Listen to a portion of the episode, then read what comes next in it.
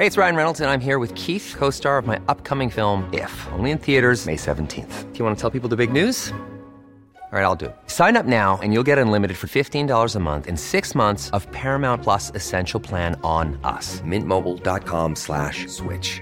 Upfront payment of $45 equivalent to $15 per month. Unlimited over 40 gigabytes per month. Face lower speeds. Videos at 480p. Active Mint customers by 531.24 get six months of Paramount Plus Essential Plan. Auto renews after six months. Offer ends May 31st, 2024. Separate Paramount Plus registration required. Terms and conditions apply if rated PG. Heraldo Podcast. Un lugar para tus oídos. Noticias del Heraldo de México.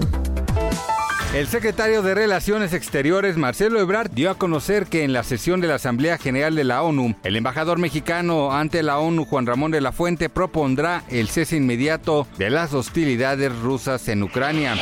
Los gobiernos de Rusia y Ucrania acordaron una segunda vuelta de negociaciones en torno a la invasión rusa. Esto después de que se empezaran las negociaciones el día de hoy. Un negociador ucraniano dijo que las partes establecían una serie de prioridades y cuestiones que requieren algunas decisiones.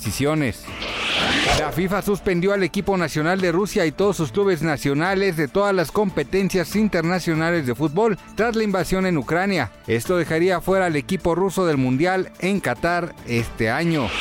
Gracias por escucharnos, les informó José Alberto García. Noticias del Heraldo de México.